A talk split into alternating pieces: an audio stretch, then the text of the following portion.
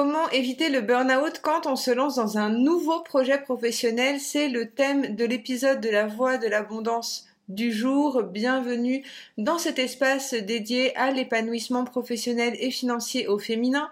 Je suis Anne-Charlotte, économiste de métier, reconvertie comme accompagnante holistique il y a de ça une petite dizaine d'années. Et ma mission ici, c'est de vous guider dans la, dans votre reconversion, dans votre expansion professionnelle et j'ai envie de vous parler d'un cas particulier euh, du burn-out quand on se lance dans un nouveau projet professionnel. J'ai l'habitude de parler du burn-out qui va conduire à une reconversion. Là, c'est un peu le contraire, c'est le fait euh, de ressentir un sentiment vraiment d'épuisement et de mal-être quand on lance un nouveau projet professionnel.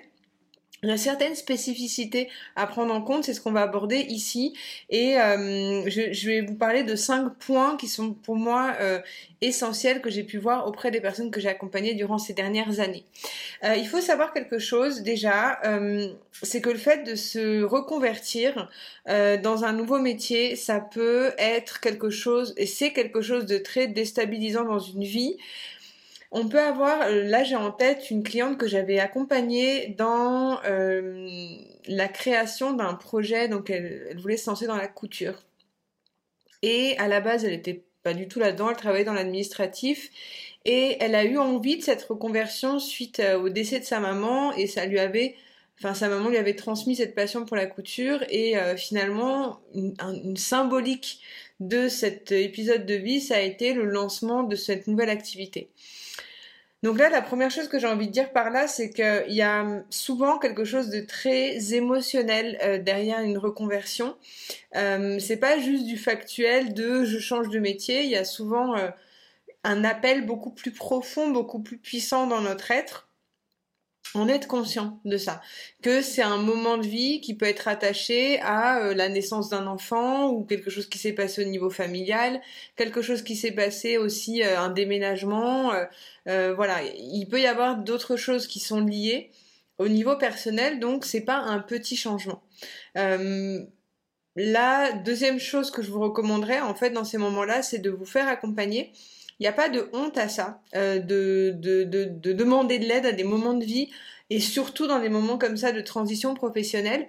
Donc euh, bah moi je suis accompagnante donc je vais pas vous vous cacher que pour moi c'est super important mais euh, ça peut être ou auprès d'un coach comme moi ou quelqu'un un psychologue qui soit plutôt avec une, un focus sur une approche psychocomportementale on appelle ça que ça puisse, euh, enfin voilà, peut-être pas partir sur une psychanalyse pour euh, vous euh, motiver dans la création de votre projet, mais euh, essayez de voir des, plutôt des approches qui soient pratiques. et sachez qu'en général, trouver un bon accompagnant, ça va dépendre bah, du feeling, de ce que vous ressentez auprès de la personne. Et pour cela, moi je le fais aussi. Il y a souvent des appels gratuits, des séances gratuites pour se rencontrer, pour voir si la personne est ou non adaptée, enfin peut proposer quelque chose d'adapté pour nous, et voir si le feeling passe bien et tout ça. Donc euh, n'hésitez pas, moi je vous propose des rendez-vous découvertes. Vous pouvez euh, voir d'autres praticiens, d'autres personnes qui vous inspirent euh, pour être accompagnés, mais sachez que le fait de s'épuiser quand on se sent dans un nouveau projet professionnel, de se décourager, de ne pas se sentir bien, c'est normal et ça doit, enfin c'est un symptôme de quelque chose de plus profond qu'il est nécessaire de se de demander de l'aide extérieure pour changer son regard sur cette situation. Donc ça serait vraiment la deuxième chose. Bon, la première c'était plutôt euh, être conscient des enjeux qu'il peut y avoir autour d'une reconversion et que et que ça vient euh, vraiment euh, déstabiliser beaucoup de choses au niveau personnel, au niveau familial et et que c'est c'est lié à beaucoup d'émotions derrière. Et la deuxième chose c'est le fait de se faire accompagner et de trouver une personne qui soit adaptée pour vous. La troisième chose que je vous recommanderais en fait dans des moments comme ça où vous êtes en train de vous reconvertir, en train de lancer un nouveau projet. Euh, la première, enfin, un symptôme que je vois chez beaucoup de, personnes, c'est de se déconnecter de ses, de ses besoins, euh, d'avoir en fait son esprit qui est accaparé dans euh, tout ce qui a pensé de nouveau, les nouvelles connaissances à assimiler, le nouvel, la nouvelle organisation à assimiler et, s'adapter en fait. Le cerveau va vraiment consacrer euh, son énergie à l'adaptation.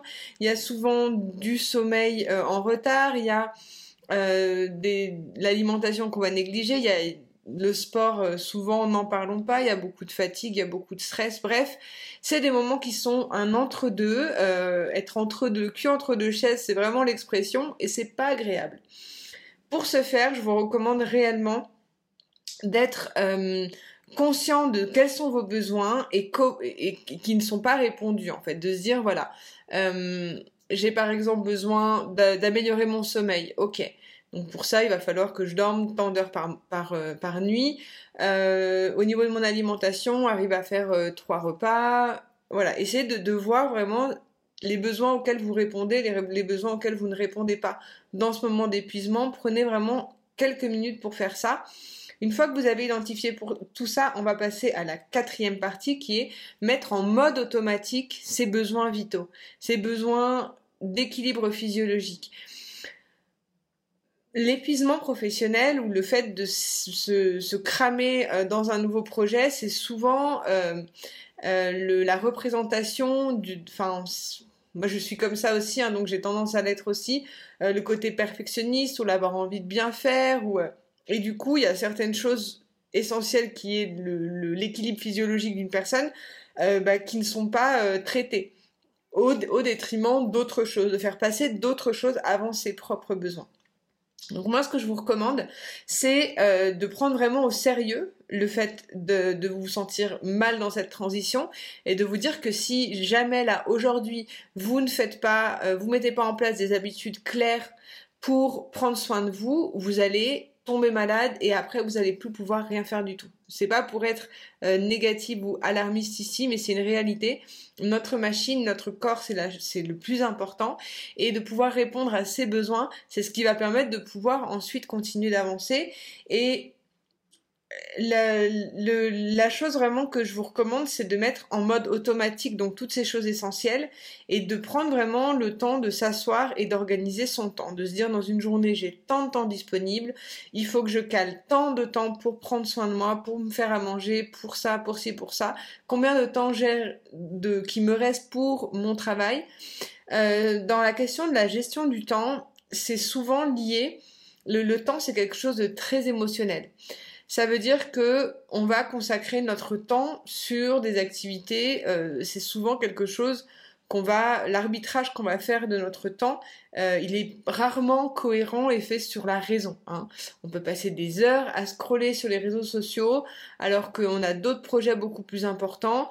On peut passer du temps à regarder des choses qu'on n'a pas envie de regarder. C'est pas cohérent.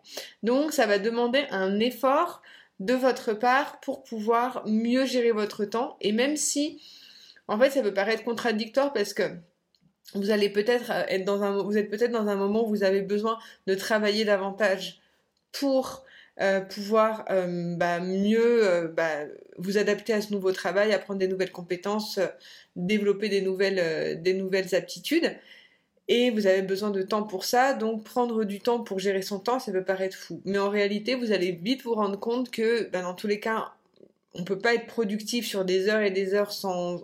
Voilà, la, concentration en général, euh, elle est au maximum de 45 minutes sur une même tâche. Euh, certaines personnes moins de temps, ça va dépendre des gens.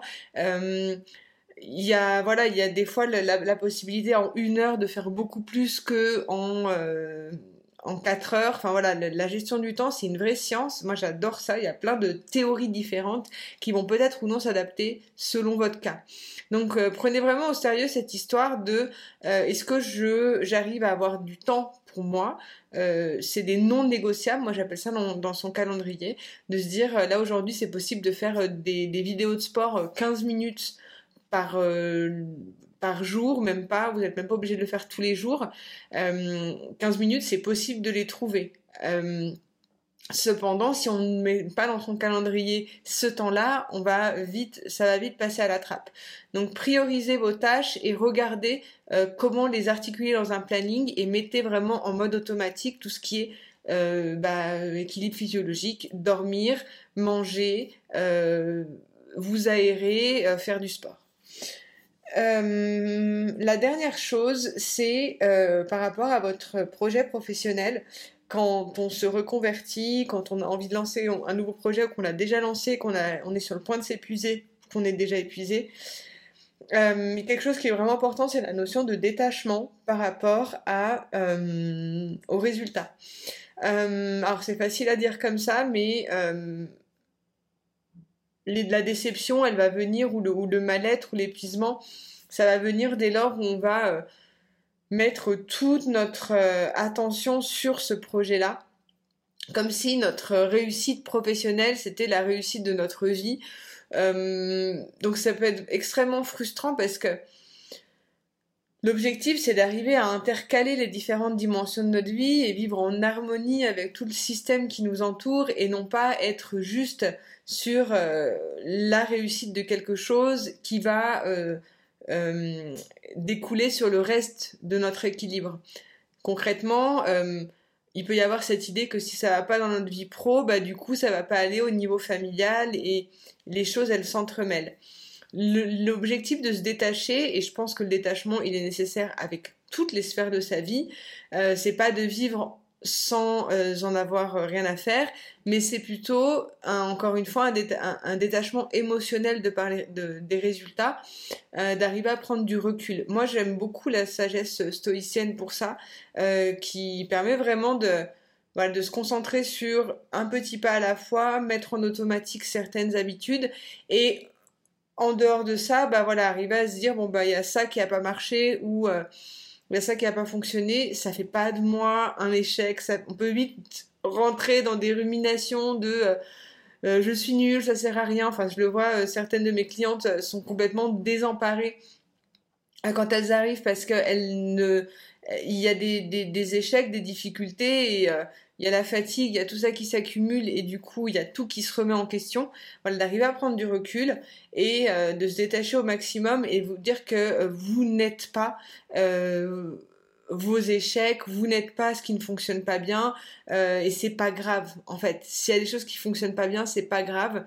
le monde ne va pas s'arrêter de tourner et ça peut être plus facile à dire qu'à faire, mais voyez aussi que bah, quand il y a de l'épuisement, c'est difficile de prendre aussi du recul et d'avoir euh, bah, d'avoir un regard différent sur ce qui se passe réellement.